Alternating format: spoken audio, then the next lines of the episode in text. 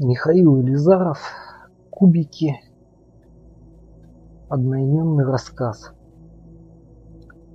К пяти годам Федоров уже твердо знал, что его зовут Федоров, что жизнь не игрушка, не какой-нибудь плюшевый медведь с пришитыми глазами и пуговицами, не пластмассовый взвод солдатиков, не трехколесный велосипед, а один тошнотворный страх, бездонный точно канализационная дыра, страх ледяной и острый, как полежавший ночь на морозном подоконнике разделочный нож. Это поначалу Федоров сходил с ума от ужаса, захлестнувшего все его существо, и пронзительный плач рвал горло на кровавые лоскутки.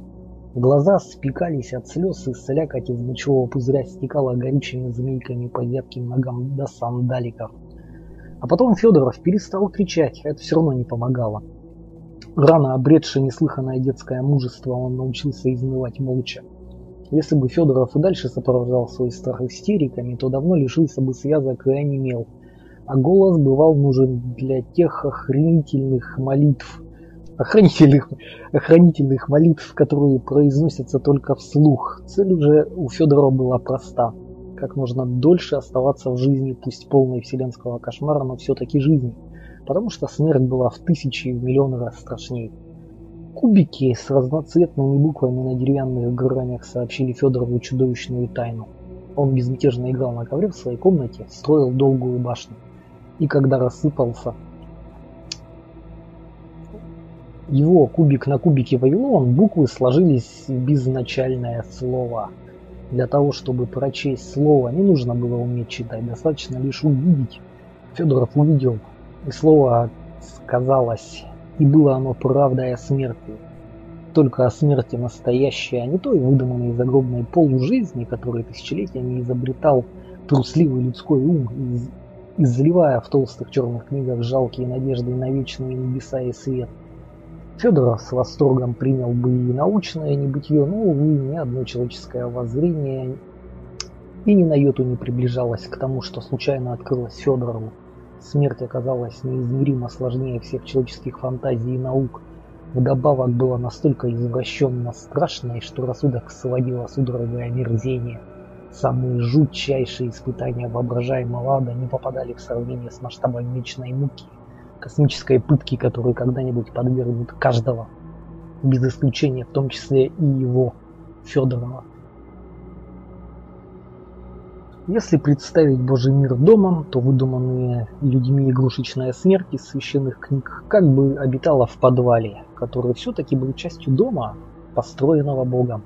Под фундаментом же находился котлован, и вырыл его не Бог, а, быть может, отец нынешнего отца, обезумевший от собственной жестокости, проклятый дед, который умер еще до рождения сына.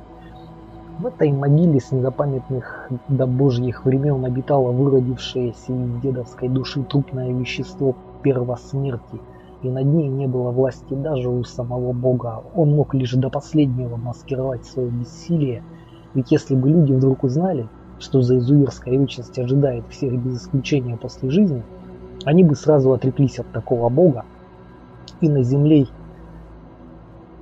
и над землей стелился бы непрекращающийся вой. Песьим плачем залился бы каждый живущий точно так же, как безудержно зарыдал маленький Федоров, раскидывая взбешенной рукой по, ковру, по ковру кубики с безначальным словом. Он сразу и навеки понял, что все умрут, и он, Федоров, тоже умрет. А это самое худшее, что может случиться. И лучше бы ему, Федорову, вообще не рождаться, да и лучше бы вообще никому не рождаться. Но люди все равно обречены появляться на свет, потому что Богу нужна их любовь. Бог не был виноват в смерти, и смерть не имела ничего против Бога, не посягала на его престол.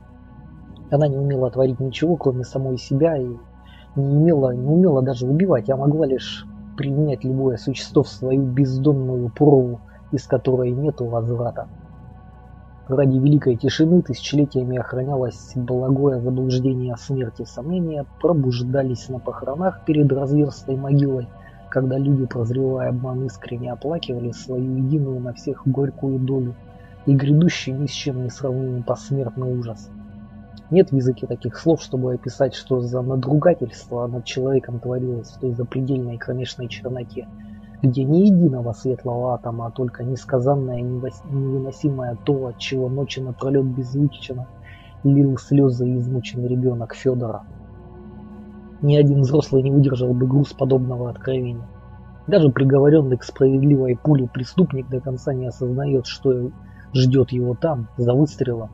А Федору заранее все было известно. И несмотря на это, Федоров превозног себя, выстоял. Лишь иногда срывался и плакал, и никто не мог его унять, ни мать, ни бабушка, ни врачи с их дурманящими лекарствами. Федоров в глубине души признавал разумность царящего неведения.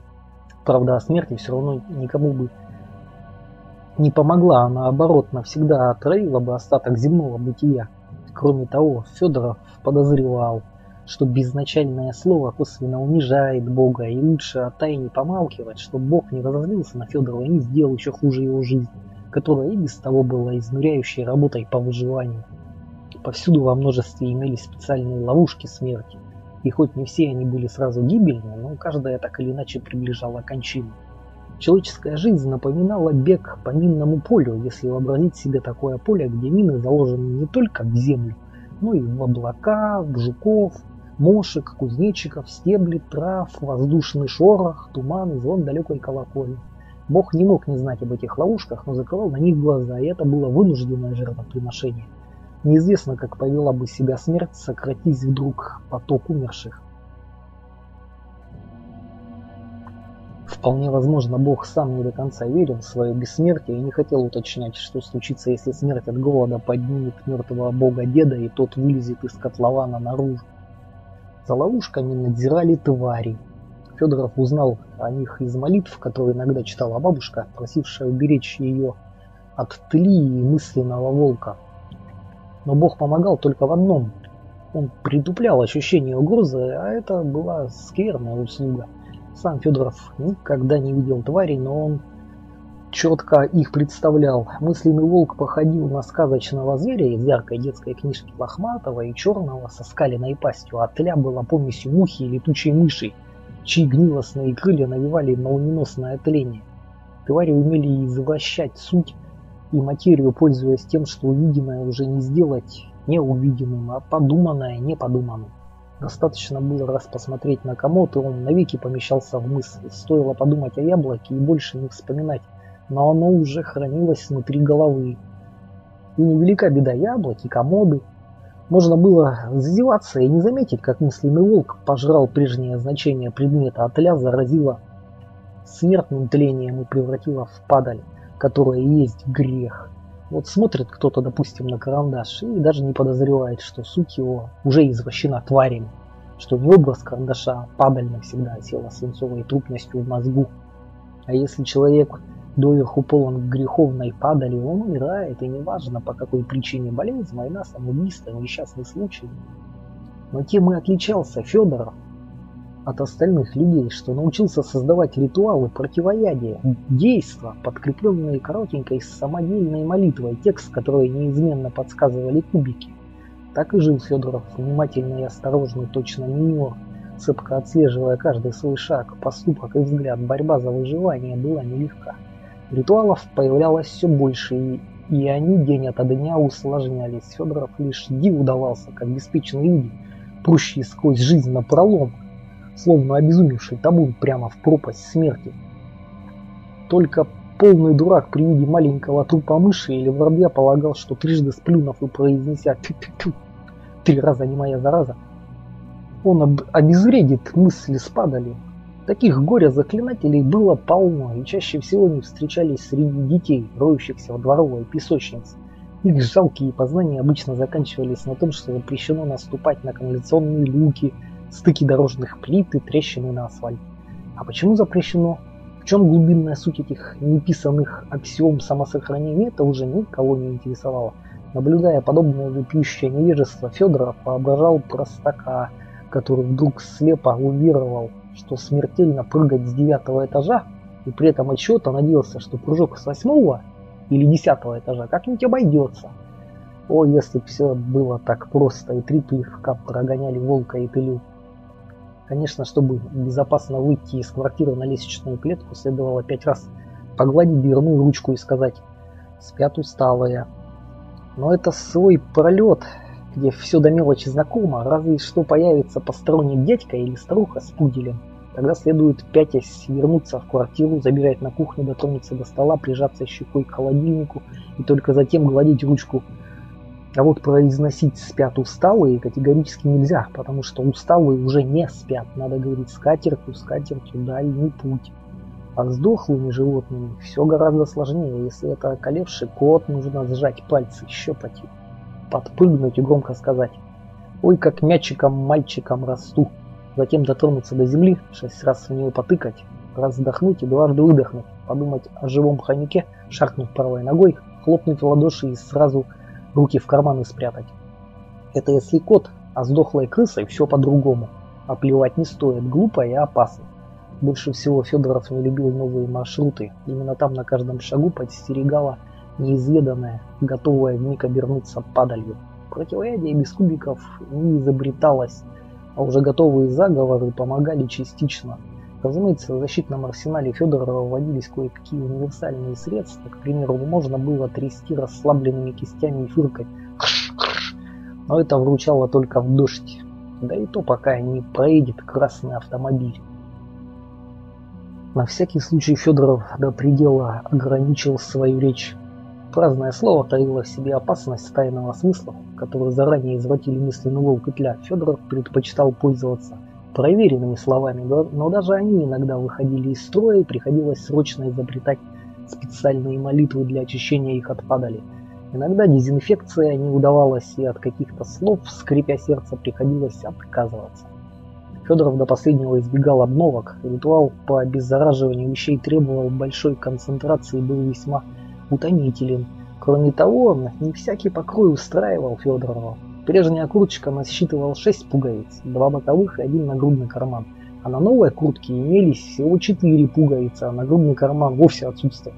Только после того, как бабушка со, слез... со слезами и охом решила недостающие пуговицы и накладной карман, Федоров провел ритуал, и отмолил куртку от посягательств мысленного волка и тли.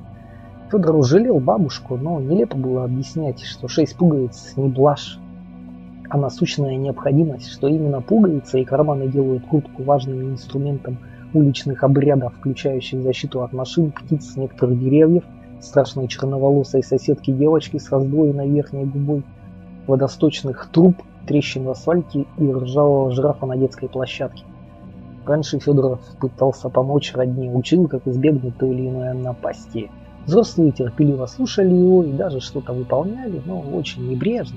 Для них это были только капризы больного детского воображения.